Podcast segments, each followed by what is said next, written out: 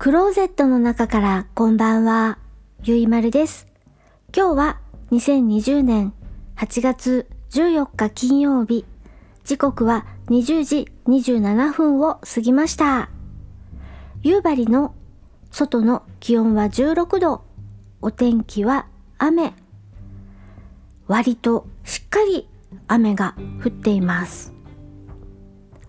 今夜お話しするのは海外ドラマ ER 緊急救命室のお話をします。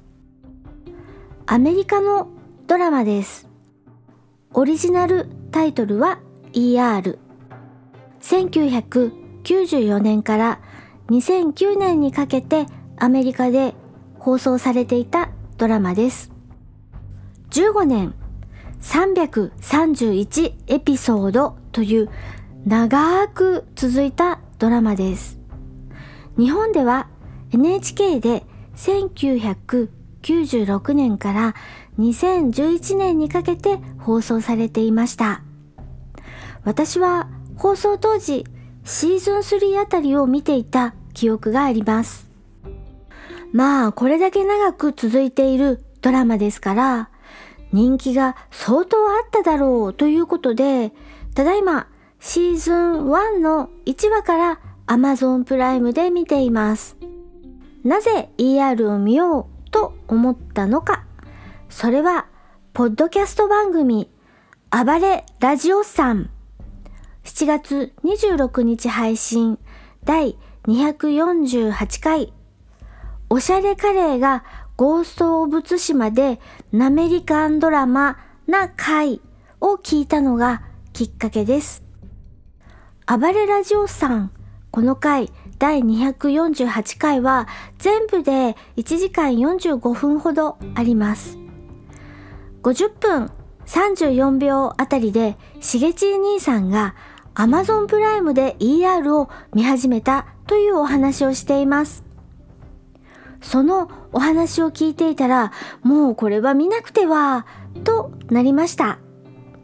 ついでにビバリーヒルズ高校白書も見たくなるのだけれども、とりあえず Amazon プライムでやっている ER を暇さえあれば見ています。今日現在 ER のシーズン3をすべて見終わったところです。主な登場人物はシーズン1の第1話からみんなを束ねるマーク・グリーン先生小児科医のダグラス・ロス先生、外科医のピーター・ベントン先生、そして、女医さん、女性のお医者さん、スーザン・ルイス先生、それからまだ医大生のジョン・カーター君、医学部3年生の学生として研修で ER にやってきて第1日目のカーターくん。さてさてどんな風にこれから成長するのかなという感じで登場します。それと衝撃的なシーンでびっくり。看護師のキャロル・ハサウェイさん。舞台はアメリカ・シカゴにあるカウンティ総合病院の救急救命室エマージェンシールーム ER で働く医師や看護師たちのお仕事や日常を描いたドラマです。もうね、忙しい時は超忙しい。大きな事故があったりしたらトリアージして重症患者から救命していきます。救える命、救えなかった命、同時並行してストーリーが進みます。展開が早くて1秒も気が抜けません。救急車が到着してから処置室に行く間はステディカムというカメラ撮影をして臨場感たっぷりに映し出します。ステディカムというのはカメラ安定指示機材スタビライザーというのをカメラマンが体に装着して撮影機材を持って役者さんと共に動きながら撮影するカメラです。救急車が到着して、救急隊員が患者の年齢、性別、事故や病気の発見時の状況と現在行っている処置の報告を医師に伝達します。医師はその報告をもとに即座に判断しながら処置の方針を組み立てていきます。その様子がものすごく圧迫感を与えます。もう目が離せません。適切に判断して素早く処置をする。1分1秒がまさに命が救えるか救えないかの境目という様子を映し出していきます。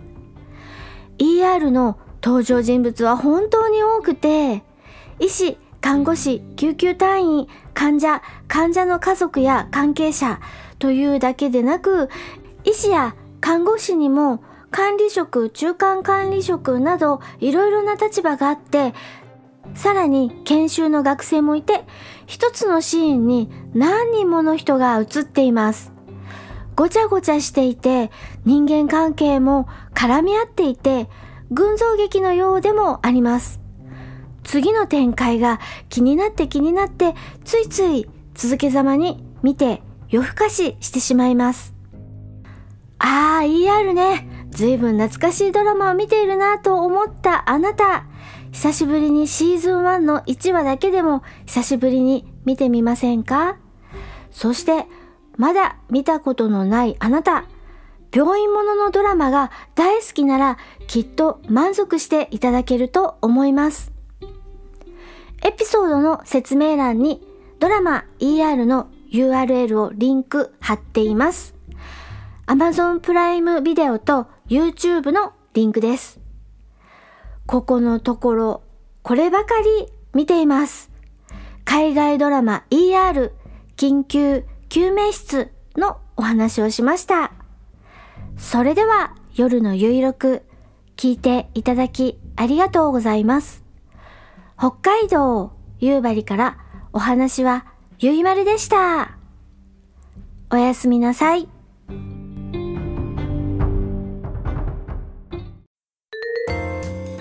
北九州在住の私大場がひっそりこっそり配信しています。